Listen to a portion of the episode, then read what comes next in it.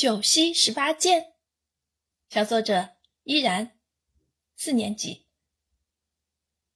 虽然游乐园让我们兴奋不已，水村小镇让我们赏心悦目，但是最让我念念不忘的还是九溪十八涧。那儿自然风景十分优美，小溪弯弯曲曲，欢快地流着，溪水清澈见底，时不时溅起一点水花。听，叮叮咚咚。好像正在演奏一首悦耳的小溪奏响曲，溪边绿树成荫，仿佛撑起了一把把巨伞。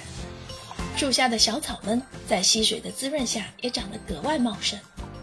金灿灿的阳光从树枝的缝隙里透了出来，落在溪水中，溪水波光粼粼，像星星一闪一闪的，忽明忽暗，美丽极了。那儿不仅风景优美，空气还很新鲜。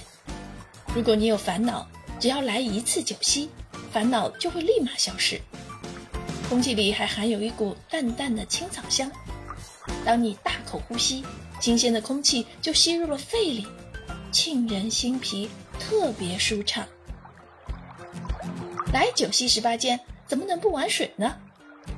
我们背上水枪，穿着短裤，赤着脚走进溪里，水枪大战即将开始。